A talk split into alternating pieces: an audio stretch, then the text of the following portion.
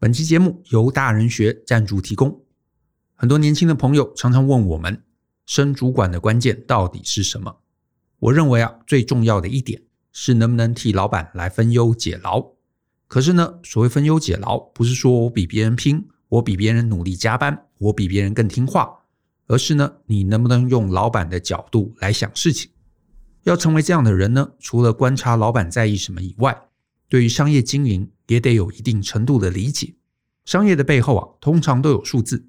做实体商品的会有销量，会有门市状况，会有满意度调查等等。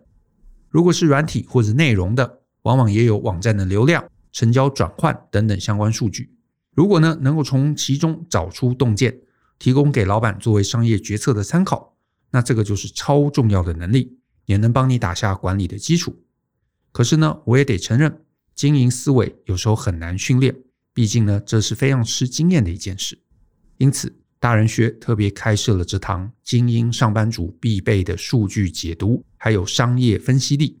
透过办公室最常见的 Excel，从杂乱的数据中找出有意义的规律，并且汇整成有意义的商业洞见，是想成为高阶经理人、想成为幕僚的你最值得投入的基本功。欢迎可以透过下方的连结，看到这堂课更多的介绍。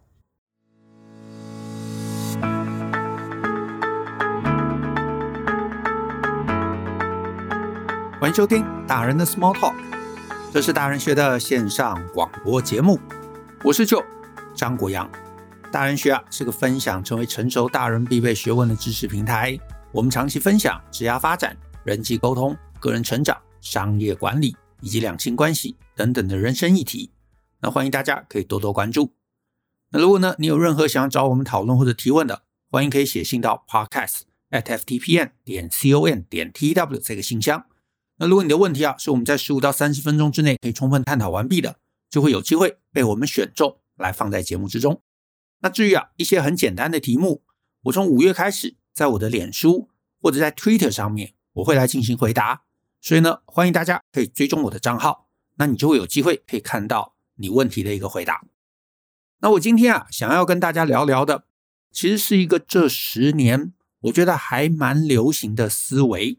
就是所谓的 FIRE，FIRE 这个思维啊，如果你没有很深刻的去思考，我觉得对某些人而言，长线其实会害到你。好，那当然它不是害到每个人，可是这件事情如果你思考的不周延，那真的就会让你做错决策。那先聊一下啊，什么是 FIRE？FIRE，F-I-R-E 啊，啊，它其实是四个英文字母：Financial Independence，Retire Early。翻成中文的话就是。财务独立，还有尽量提早退休，概念上我觉得没有问题。可是呢，大部分人啊，不管你看网络的文章，或者你看一些 YouTube 影片，大部分讲到 FIRE 都会提到一个东西，叫做四 percent 法则。那这个四 percent 法则最早是哪里来的啊？我其实也没有查到这个很明确的答案，就是有好多种不同的说法。那其中一个说法，他说这个四 percent 法则。是由美国的一个退休理财专家，他叫做班根啊，William b a n g e n 他在一九九四年所提出的。那他是一个理财专家嘛，专门做退休的这个财务的规划，所以就会有很多他的客户，可能是一些老年人，他们就跑来问：哎，我现在可能存了一笔钱，那我到底要存多少钱，我退休才安全？所以呢，他为了要回答啊不同客户的这个提问，而且每个人可能状况都不同嘛，所以他就提出了一个去做安全退休金提领比例的一个比例啊，意思就是说呢，你现在存了一笔钱嘛，如果这笔钱要能够让你持续用三十年，那你每一年的这个 day one 啊，也就是一月一号，如果呢你就从你这个退休金的这个投资组合里头。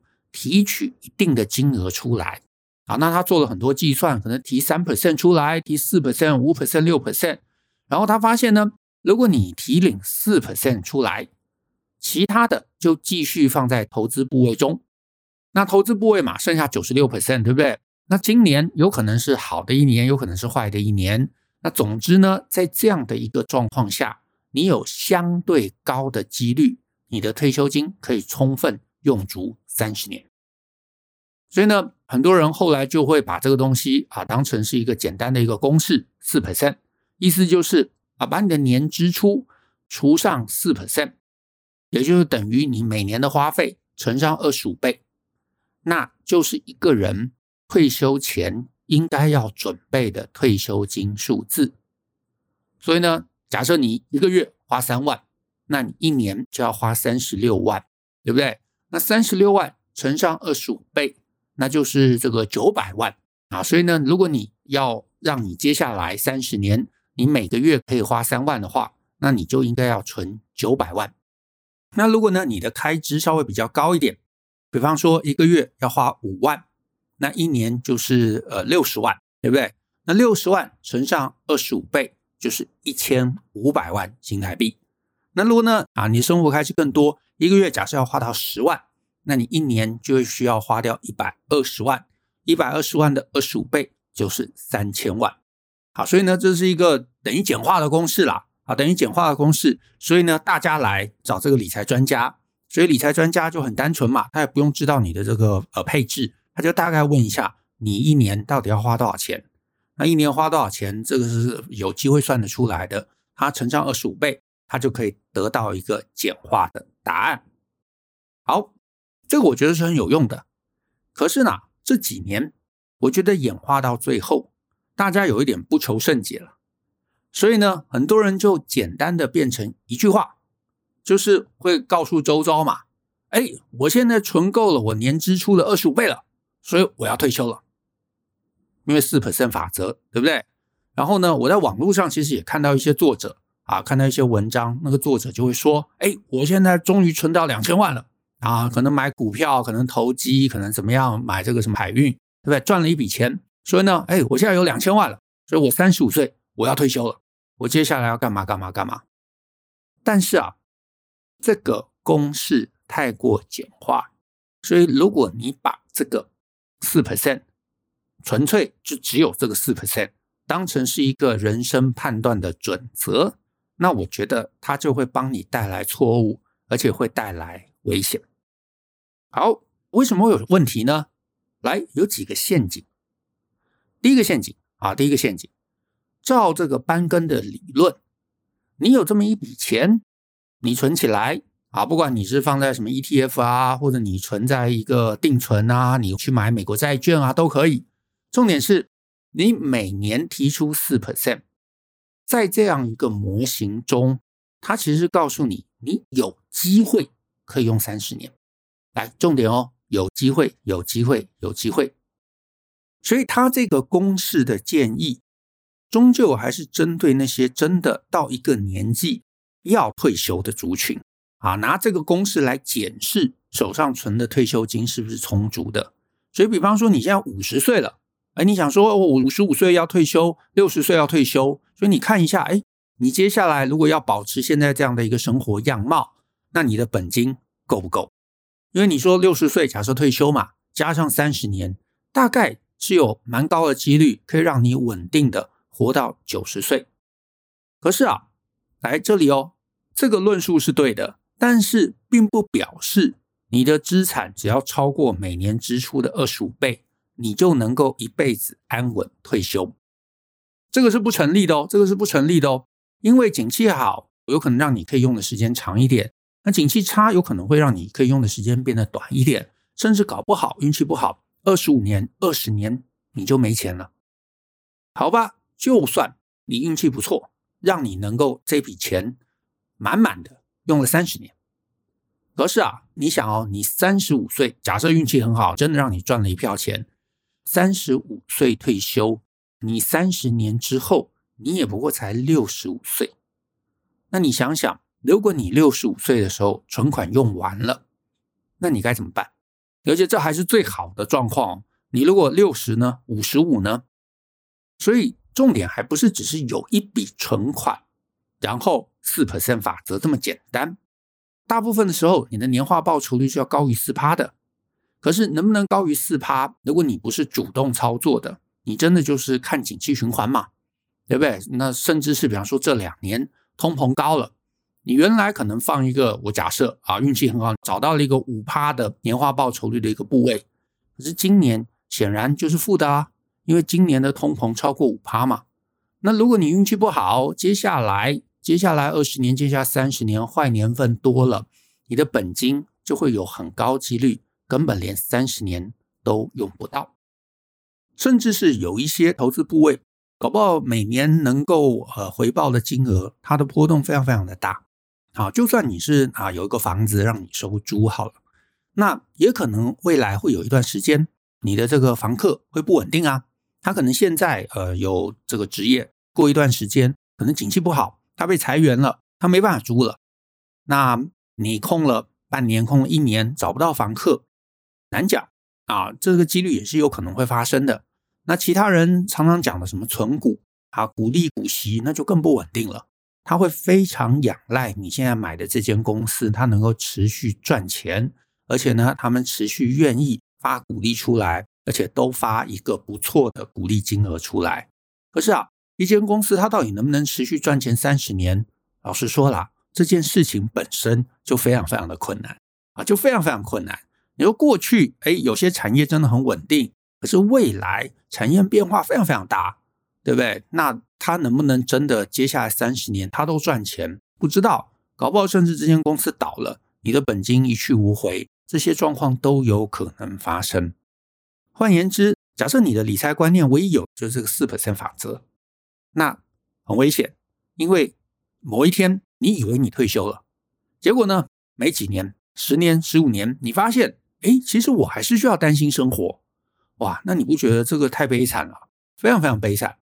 所以这是第一个陷阱，好，这是第一个陷阱，它最多让你用三十年，可是你有很高几率其实用不到三十年。再来，第二个陷阱，被动收入要大于支出，其实未必有你想的这么难。你说，诶，呃，是是这样吗？怎么做到？来，被动收入要大于支出，一个方法当然是增加被动收入，对不对？可是呢，老实说，这个对大部分人而言是非常非常不容易的一件事。因为你要增加，要就是本金要高，要就是收益要高，这个通常是不容易的，因为你等于要高于平均值啊。可是呢，有一个倒是很简单、很简单可以做到的，就是呢，是什么？让支出变小。而且呢，吊诡的是，你越年轻，你的开支本来就小，所以你越年轻，反而越容易产生我已经财务自由的假象。这也说明了为什么反而很多很多很年轻的人，他们会很轻易的就跟你讲说，我已经财务自由了。但是这是假的，因为你工作没几年嘛，你稍微开始有一些储蓄，你开始领一些股利之后，你就会很容易的误会，以为自己接下来好像真的不用继续工作了。我也不要讲别人，我就讲我自己好了。我记得我刚开始出来工作的时候。也没有很久啊，大概第三年啊，大概第三年，我那个时候嘛，开支其实非常非常低。我在台中，我那时候在台中租一个小套房，我现在印象还很深哦。那个小套房大概十几平，可能十三平左右。那个时候是二零零三啊，一个月才四千七百块。然后呢，我吃也很精简，我每天去公司旁边有一个自助餐，五十块啊，可以夹几个菜。白饭淋了卤汁，可以吃到饱，这样的一个自助餐哦。然后呢，我平常住的地方跟公司非常非常近，所以我上下班就骑脚踏车。我去家乐福买了一个那个一千六的越野车，然后还可以变速哦。一千六，我每天就骑那个上下班。我当时最简朴的时候，我加上什么手机费啊、电视费啊、水电费啊等等等等等等。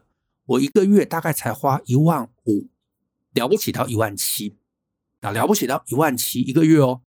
所以呢，如果你照这个四 percent 的定义来说，一万五乘上十二个月才十八万。我就算再给自己一个月年终好了，或者我用一万七来算，大概一年的开支就是二十万。二十万乘上二十五倍，表示我只要存五百万，我就能退休了。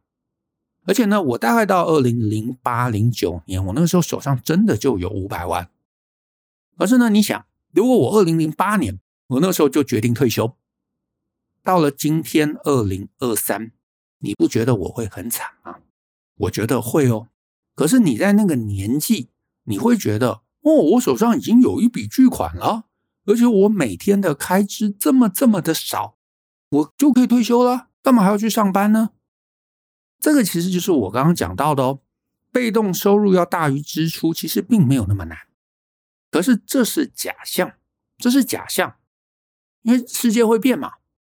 其中一个变就是像这几年，对不对？通膨起来了，所以呢，你的收益。啊，你去买股票，每年可能真的是有一些收益，可是这个收益会被通膨吃掉。另外一方面，你的生活形态会改变，所以原本的支出就会随着时间过去变得越来越不够用。比方说，我后来上台北工作，房租就变得超级贵嘛，吃饭啊、水电啊什么也年年上涨。然后呢，工作变得比较远了，你就要搭车啦，你就要坐捷运，就要坐公车了。然后呢，你看最近大家不是在炒什么白饭啊？白饭吃到饱。我搬离了那个公司旁边五十元白饭吃到饱的店家，换到另外一间店，就算我还能几个菜五十块，他饭一碗只要收我十块好了。你看我的餐费立刻就从五十变成六十啦，就涨价了。那其他什么健保啊、手机啊、网络啊，它都可能随着每年开支会增加。所以你原来设定的支出，其实不用太久就会明显不合理，就会明显不合理。然后呢，再来，你其实也会变嘛。二十五岁的时候，我觉得天天吃五十块的自助餐很 OK 啊，每天骑脚踏车上班很 OK 啊。可是呢，你想，你三十五、四十五，你还会过这样的生活吗？你不会嘛。所以到了一个年纪，你就不会因为当时的状况而满足。而且呢，如果你呃过几年你想要结婚，你可能要生小孩，对不对？甚至是小孩长大了，你要送他去幼稚园，送他上小学，好不好？还要读什么私立学校？哇，你会发现这开支忽然就上升上去了。甚至是你再老一点，你五十、你六十，你发现体力不好了，你真的没办法骑脚踏车了，对不对？或者是你原来租一个什么这个公寓顶楼加盖的，哎，很便宜。哎，可是呢，等你五十，等你六十，你可能根本爬不动楼梯了。你要爬六层楼，哪里走得动？可是如果你手上真的就只有那五百万，甚至是随着几年的提领啊，几年不好的年份，你的收益很差，搞不好手上只剩下三百万，通货膨胀又严重，你五十岁，你还有四十年要过，请问这个时候该怎么办？你说哦，那就出来工作啊。对，出来工作，可是你已经离开职场可能二十年了，这么久，你现在要找什么工作？你有什么技能？对不对？你真的去职场工作，你搞不好也只能花工时做劳力的工作，然后呢，你花很长的工时，你得到的回报也未必好，而且呢，你心中会焦虑。重点，我觉得最可怕就是你心中会焦虑，因为你手上没钱，你就一直担心。我如果接下来要用这两百万、这三百万，再过十年、再过二十年、再过三十年，我该怎么办？看着手上的资产越来越薄，你会越来越害怕，然后你又找不到好的工作，然后你每天花很长的时间打工，对不对？得到收入非常非常的低，我觉得你知道这是没有意思的，这是没有意思的。再来第三个陷阱，FIRE 会让某些人误以为。解决工作痛苦最好的方法就是退休，也因为他们工作痛苦、工作辛苦，所以他们就会觉得我越早退休就越好。可是我觉得这是这其中最最最最错误的一个认知，因为你想嘛，如果呢你觉得你的工作很痛苦，所以你想要赶快脱离，你就一定会在日常上面花最少的力气在这个工作上。然后呢，你就花很多的力气去在一些投资的这个呃知识的钻研上面啊，甚至去看这个金融的报价等等等等。那我也同意啦，时间用在哪里，成就就有可能会在哪里，这个大原则是没有错的。可是呢，我也得告诉大家，对我们大部分的人而言，金融操作有可能会比上班还难。意思就是，如果你觉得你上班都上不好，然后你呢能够靠这个投资股票忽然大赚一笔，哇，我觉得这个未必有你想的那么简单啊。所以呢，很多人努力了半天，可能因为景气啊，因为崩盘，甚至因为他就是没办法战胜个性，所以呢，搞了半天，做了很多投资，可是最后没赚钱，甚至大赔钱的人，真的大有所在啊。我身边其实也看到不少。那不然呢，就是像我在之前三百六十二集吧，那一集我在谈人生捷径嘛，我那一集我就有聊到，你呢，想要积极投资，因为你想弯道超车，你想要赶快累积一定的本金，对不对？所以呢，你就会很积极，你就可能做什么当日冲销啊，或者你看到什么庞氏骗局，就更容易会被骗，更容易栽入。然后呢，再加上因为你花在工作上面的时间一定心力少嘛，所以你工作多半也不会有起色，可能在公司里头也不会特别被重用，然后老板也没有给你好脸色，同事可能也常常欺负你。那如果呢，这一路，被动收入最后也没成功，或者你买了股票啊，做了一些投资，最后碰上了崩盘，或者被别人什么金融诈骗骗了一次，那老实跟你讲了，人生没有翻身的机会，真的没有翻身机会了，因为你还能怎么翻身？你没有办法翻身了嘛。所以这是一个要就是一次要能够成功，否则你没有办法再重新来过一次。所以你看这很惨啊，工作很辛苦。辛苦了半天，期望的退休生活也没有到来，结果呢，就变成一路人生都辛苦。我觉得这是不对的啊，这是不对的。你应该要在一个你有优势的点上去累积你的退休筹码。所以你该怎么做呢？来，我的建议是这样：四百分法则它是好的啊，它是好的，可是它适用于去计算你到六十岁那一年。你该累积多少本金？而且这个计算应该要保守，应该要多，甚至是我都会觉得，它算的是一个低标，而不是一个高标。意思就是，假设你算出来三千万，你在五十岁的时候你累积到了三千万，并不表示你说哦，我已经到了，我可以休息了，不是这样，不是这样子。你告诉自己，太好了，我达到低标了。可是你还有十年，你可以让这个低标更高，因为你假设哪一天退休了，你可以确保，就算你的生活品质没有想要拉很高，那你可以让这个年限从三十年 maybe 变成三十五年，变成四十年，你会风险降低，甚至你的本金拉高了，哎，你这个真的退休之后，你搞不好还能做一些其他开心的事。你去哪里旅行啊？一年去哪里旅行一次啊？你可以买买什么小东西啊？你可以多去吃一些好的店啊？你可以犒赏自己。所以重点不是达到那个数字之后停下来，那个数字其实只是告诉你说，哎，你过了最低门槛，你 safe 了。它只是 safe，它不代表任何意义。所以呢，你要计算，绝对要计算。可是计算了，不要把那个东西当成唯一的目标。你要提早退休，你就需要能够有稳定，而且能够有保障稳定的现金流，甚至这个现金流还要有办法增长。你说存股，存股，我个人没有那么喜欢啊，我个人也没有那么认同，因为存股这一类的方法，它仰赖的其实就是每一间公司接下来它都能维持相同的配息。它要能够维持相同的配息，就表示它每一年的营收都要稳定，都要相同，而且这间公司要能够持续三十年、四十年。这件事情，其实你想想，你就发现它没有你想象的那么容易。那你说你去做 ETF 啊，股债分配这些可能会好一点，但是它背后还是仰赖经济要能够一路走好。回归分析啊，很多人说大概会有八九十的几率能够让你这个过三十年。可是呢，你永远要想，你会碰上运气不好的状况。运气不好，哪怕碰上一次啊，就是对别人而言是九十 percent，对你而言碰到就是碰到嘛，对不对？所以重点就是怎么样能够增加自己面对风险的防御率。那你要增加你对风险的防御率，最安全的方法就是你绝对不要让自己的收入来源只有被动收入。我知道很多人都在讲被动收入，被动收入，被动收入。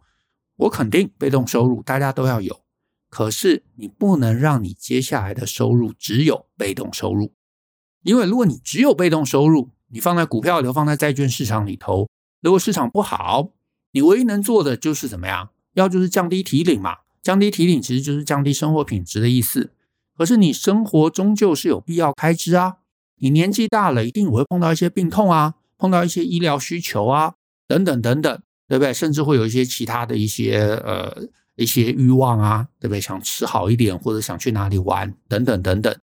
所以你不要把这个金额当成唯一的目标，你要设定下限，你要努力，然后呢，你要累积你的被动收入，但是你应该一直要有主动收入。我的概念是，退休不是逃避工作的理由。那你不是因为说哦，我讨厌工作，所以我要早早退休，不是的。如果可以，你应该要让你能做的事情、你想做的事情、你擅长做的事情，能够一路做下去。所以你应该要找一个你喜欢、不吃力，甚至乐在其中的工作，然后一路做下去，做能越久越好。这其实就是我们两堂课 S 零零三还有 V 零一八的概念。这个工作，就算你哪一天退休了，你搞不好都还可以做。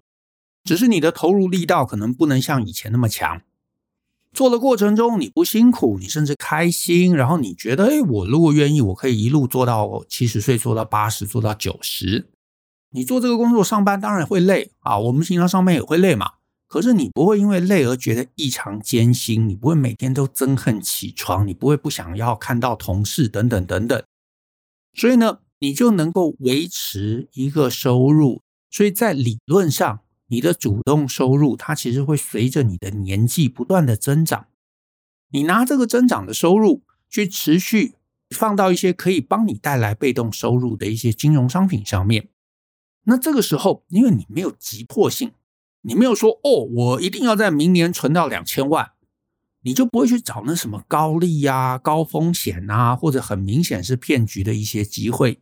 你比较能够愿意接受脚踏实地的增长。甚至你就是很老实的 ETF 定期定额都可以，因为你没有急迫性嘛，所以呢，世道的好坏都不会让你觉得生活充满了压力。就这样，其实真正的重点是这样哦，你好好学习，好好的固守本业，然后适当的投资，然后重点是人生真正的重点是去降低所有不确定带来的风险。你的投资。也不是想说哦，我要赚个什么很大的钱，而是把你的现金换成资产，现金换成资产，才不会让通货膨胀吃掉你的购买力。